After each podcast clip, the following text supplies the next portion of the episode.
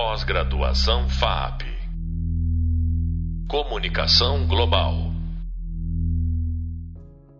Olá, eu sou o professor Luiz Bueno e estamos aqui tratando dos temas da disciplina Guerras Culturais. Neste podcast, nós vamos discutir como as guerras culturais se relacionam com o surgimento da direita radical nos Estados Unidos. Uh, até o tema anterior, nós estávamos tratando de como essas guerras culturais uh, iniciaram nos Estados Unidos. O marco que foi a publicação de, um livro com este título e como ele identificou que havia uh, ocorrido ou estava ocorrendo nos Estados Unidos esta divisão interna na sociedade americana, especialmente fundamentada numa autocrítica muito grande que uma parcela dos americanos estavam fazendo sobre si próprios e que esta autocrítica, que era assumida por uma parcela importante da população, era vista com reservas por uma outra. Então, esta guerra cultural trata-se de duas visões sobre o que seria, o que seria a alma americana duas visões opostas sobre a própria cultura e a sociedade americana que começavam a se a apresentar no embate público e que também depois ganham uma conotação política bastante importante. Então, se por um lado nós temos aquela sociedade mais conservadora americana, que tinha uma visão de si própria como tradicional, baseada nos valores, na ética do trabalho, etc. Nós temos uma outra que surge especialmente com grande força nos anos 60, que uh, se baseia numa autocrítica no sentido de valores morais, de comportamentos, que afirmava a liberação sexual, que afirmava as pautas identitárias e que representa então uma ruptura com certos comportamentos e estruturas que estavam já consolidadas na sociedade americana e que queriam que novas formas, novos arranjos sociais, políticos pudessem ser vividos pelos americanos. Então, esta divisão interna ela vai ser assumida pela, pelos agentes políticos americanos. Esses agentes políticos vão ter ali uma primeira, um primeiro momento de uma divisão mais clara entre a direita e a esquerda americanas, a direita sendo aquela que uh, se concentra no Partido Republicano e a esquerda americana, com essas pautas identitárias e outras, outros movimentos civis, estavam concentrados, em geral, no Partido Democrata Americano. Esta é, este é o arranjo uh, já de muito tempo que funciona na sociedade americana, esse bipartidarismo histórico que concentra essas duas visões de mundo. O que nós estamos percebendo a partir deste tema das guerras culturais é que nos Estados Unidos é que esta divisão ela se acentua. Vocês devem se lembrar que nós falamos do livro de Gertrude Himmelfarb, One Nation, Two Cultures, onde ela identifica exatamente esta ruptura interna esta formação de duas visões sobre o que seria a sociedade americana. E que então né, estas novas linguagens, esses novos, essas novas pautas uh, seriam assumidas de forma muito intensa no, uh, pelos partidos políticos e entrariam nos debates, entrariam nas campanhas e seriam motivo de muito confronto, não só nos debates políticos, mas nos debates culturais também, com jornais americanos tomando um partido, tomando outro, no sentido partido, não no sentido partido político, mas tomando uma posição ou outra, uma posição mais liberal, uma posição mais conservadora, com canais de televisão, redes de televisão também, assumindo uma vertente ou outra dentro desta guerra cultural. E nós notamos então que uh, aquelas pautas que surgiram nos anos 60 vão se tornar em movimentos feministas, vão se manifestar na forma de pautas antirracismo, vão se manifestar na forma de reivindicações de direitos de minorias de gênero, por exemplo, a questão de adoção de crianças por casais homoafetivos, vão aparecer também na forma da, do, de combate à homofobia, mas também nas questões, por exemplo, de cultura popular, o conteúdo de filmes, a forma como a indústria cultural, a indústria cinematográfica, a indústria musical começa a se apresentar, a estética começa a ter outras uh, manifestações que são contrárias àquela mais tradicional americana. Tudo isso compõe esta chamada guerra cultural e, é isto que vai ser assumido neste embate político que nós vamos assistir acontecendo no final do século XX já, mas especialmente no século XXI. E isso especialmente é, esta, este ambiente de conflito, de confronto que está acontecendo nos meios de comunicação, nas universidades, nas ruas, vai ser assumido num momento em que, especialmente, e aí é um ponto de inflexão que nós vamos notar, vai ser assumido especialmente durante a campanha da à presidência do então candidato Donald Trump. Você já se lembra, nós já tratamos disso em outros podcasts sobre características dessa campanha de Donald Trump, uma delas sendo exatamente o uso das fake news, a, todo aquele discurso voltado para a notícia que tem impacto independentemente dela ser verdadeira ou falsa. Aliás, como nós vimos, a publicação da The Economist chamando aquela, aquele momento de a arte da mentira, que a campanha de Donald Trump teria sido excepcional nesse campo, vão mostrando como ele vai assumindo esse tipo de um tipo de discurso que vai se apropriar dessa guerra cultural,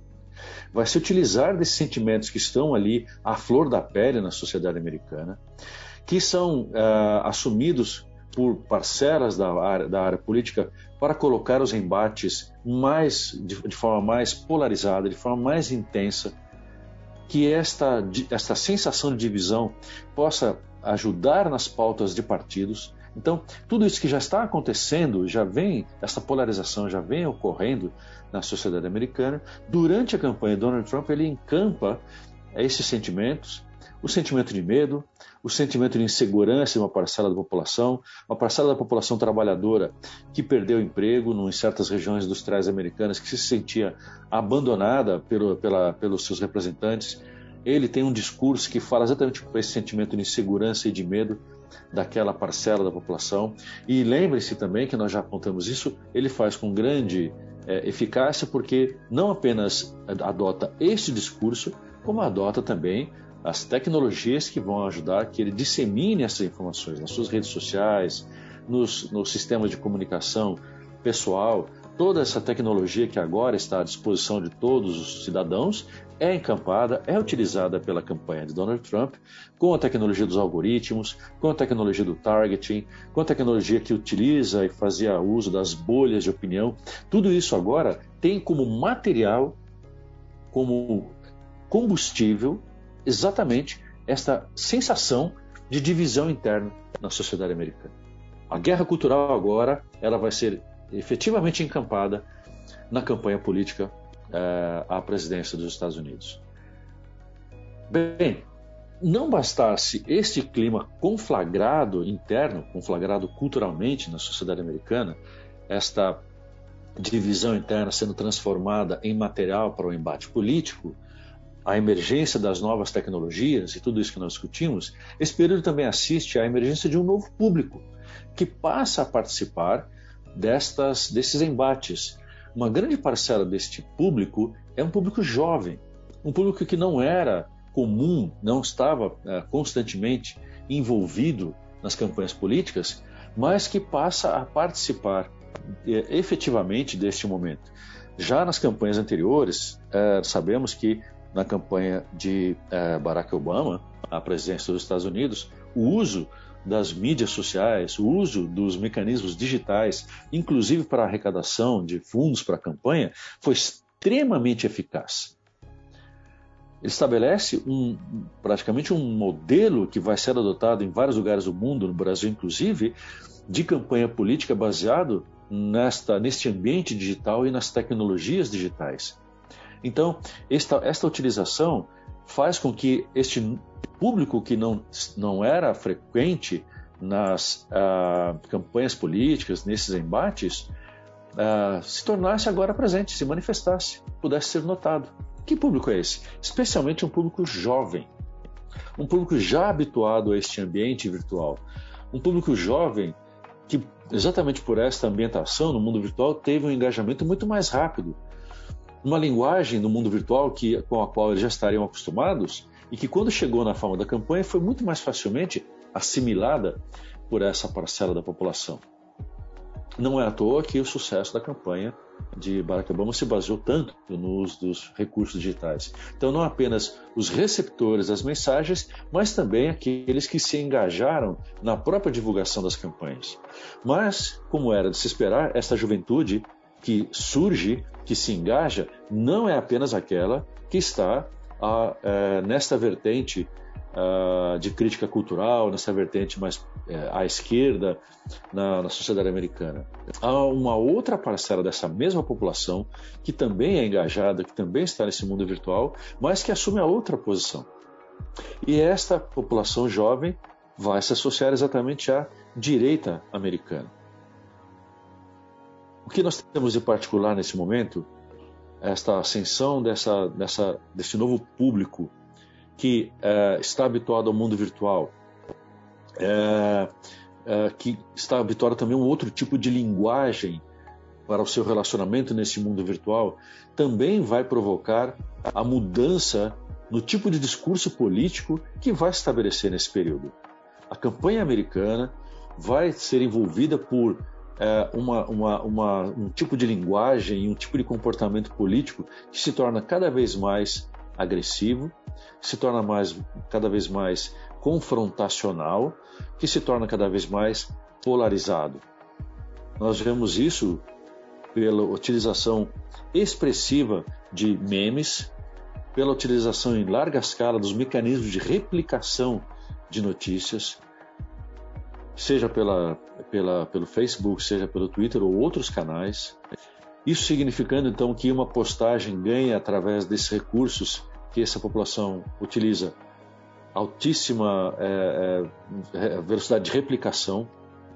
Então, por exemplo, é um público que vai saber muito facilmente como criar trend topics, ou seja, estes uh, tópicos que ganham os primeiros lugares nas discussões nas mídias sociais, especialmente no Twitter, mas também no Facebook. Como fazer essa ativação é um mecanismo que essa população já domina. Então, este público jovem que conhece essa linguagem, que conhece esse ambiente virtual, é muito, e os estudiosos indicam isso, composta por, por exemplo, gamers. Então, há uma grande população de jovens que fazem parte dessas comunidades virtuais, virtual, de jogos, jogos virtuais, jogos eletrônicos. Há comunidades imensas uh, em torno desses jogos, há meios de comunicação dedicados aos gamers, que são utilizados por eles, que não são os meios comuns que as pessoas usam para os contatos comerciais. Há o, uma grande população que são conhecidos e depois que assumiram também esse título como os, os nerds, ou seja, é um tipo de jovem que tem um certo gosto específico por literatura, por jogos, por modelos de uh, role-playing games, que tem uma, uma característica toda de, de, de é, realidades fantasiosas, etc., que inspiram muito com a criatividade, com, com novas visões de mundo, essa juventude que eles transformam, inclusive, em games também. Há comunidades virtuais enormes dedicadas à literatura fantástica, a esses jogos de RPG. E nestes ambientes, os temas políticos são assumidos dentro desta linguagem não apenas linguagem no sentido falado, mas linguagem em termos de expressão virtual, como nós estamos falando, com memes, com toda a tecnologia que eles utilizam para se comunicarem, para se engajarem uns com os outros. Mas também há alguma característica que vai aparecer nesta, nesta população, que é exatamente esta agressividade na linguagem. Uh, os meios digitais favoreceram e têm favorecido muito a expressão mais agressiva dos pontos de vista. A expressão das opiniões se torna cada vez mais polarizada. Uma expressão de opiniões que não necessariamente ela é pautada pelo diálogo. Os meios virtuais não têm sido muito utilizados no sentido de provocar diálogos, mas o uso do meme, por exemplo, nós temos insistido, é uma forma de colocar uma posição definitiva, é uma forma de colocar uma posição polarizada e que foi então muito utilizada nesse momento em que com as fake news, num mundo pós-verdade, no mundo americano especialmente conflagrado por esta guerra cultural, uh, esse tipo de linguagem é muito eficaz para ativar sentimentos, para despertar preconceitos, para polarizar ainda mais os públicos que passam a se ver como membros de sociedades diferentes praticamente. Aquelas duas culturas que Himmelfarb cita, é uma maneira de entender como uma parte da população já não se enxerga vivendo na mesma sociedade que a outra parcela que vê diferente. Então, todo este material todo este clima, toda esta linguagem é acionada nesse momento e a campanha de Donald Trump se faz, é, é faz uso de todo esse ambiente, faz uso desta linguagem, faz uso dessas tecnologias. Não apenas esta população jovem, mas também aquela população que já vinha na guerra cultural reagindo a essa autocrítica movida nos anos 60 por outra parcela da população, esta, esse segmento mais conservador, esse segmento que estava temeroso de que a sociedade americana pudesse passar por uma grande ruptura interna, assume estas posições de defesa de valores, defesa de comportamentos, defesa da estrutura da família e carrega esta defesa e carrega esses temores para as campanhas políticas. Nós vemos, por conta deste clima todo, o surgimento daquilo que vai ser conhecido então da ala mais radical da direita americana, que assume não apenas a defesa dos valores, mas também esta radicalização nos discursos, esta radicalização no posicionamento político. Esta, esta ala da uh, direita americana vai ser conhecida como a alt-right, ou a direita alternativa, que na verdade é, nós a conhecemos como a direita mais radical. A alt-right normalmente é uma forma, uma, uma forma de nos é, referirmos à direita radical americana. O que significa alguém ser da direita radical? Alguém ser de direita, mesmo nos Estados Unidos, tem algumas implicações do tipo é alguém que defende é, uma, uma, uma, a importância da, da, da liberdade individual, a importância da, da, do liberalismo econômico, o controle do poder político no sentido de redução dos poderes do Estado, uma menor intervenção do Estado, não apenas na economia, mas também em termos de comportamento, uma rejeição a que o governo se transforme numa, numa agência de valores morais, ou seja, que governos sejam é, tenham como objetivo a formação moral dos cidadãos. Mas isso ainda é a direita, uma direita que reconhece, por exemplo, os, os valores democráticos, de respeito à lei. Mas, quando passamos a falar da alt-right, da direita alternativa, ou melhor, da direita radical, não há mais necessariamente um compromisso com a democracia, um compromisso com um valor democrático fundamental que é da igualdade, um valor fundamental que são os direitos civis. Uma direita alternativa, uma direita radical, passa a afirmar não mais a igualdade entre os cidadãos, mas exatamente as diferenças entre os cidadãos.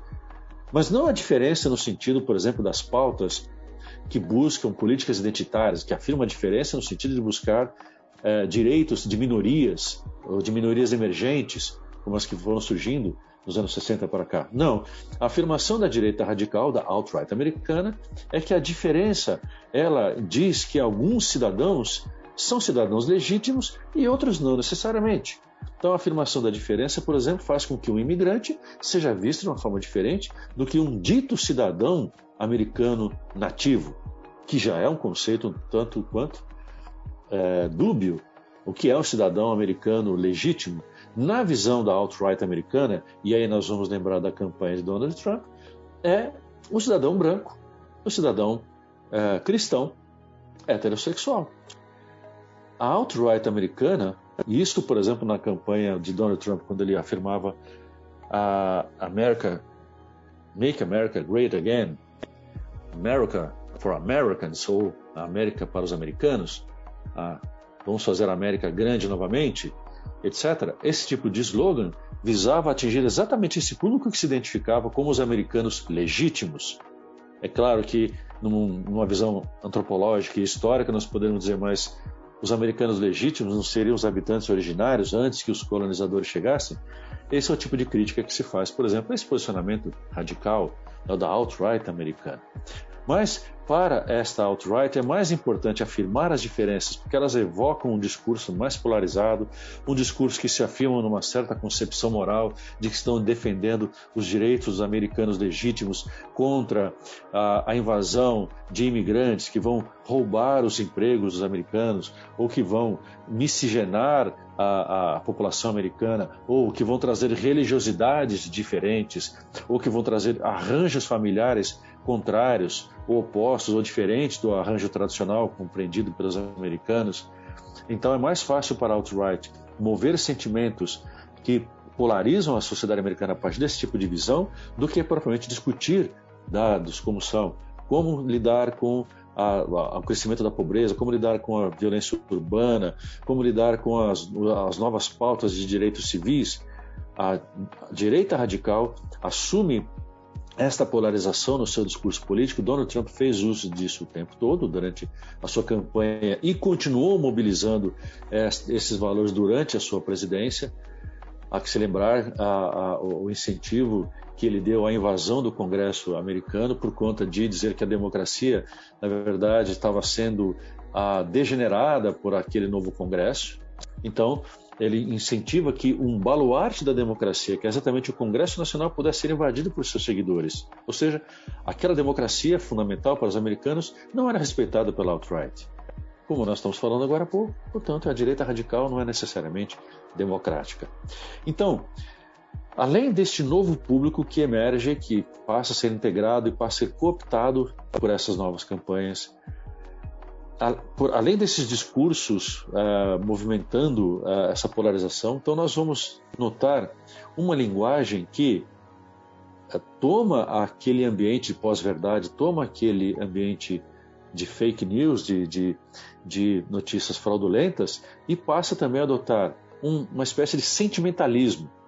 uma linguagem que, é, que fala de sentimentos, que, portanto, é muito pouco racional. É uma linguagem irascível, ou seja, que, que não, não, tem, não tem empatia, não tem, uh, não adota a posição de olhar para a posição da, de quem está numa, numa, visão diferente, mas também tem um outro comportamento que é,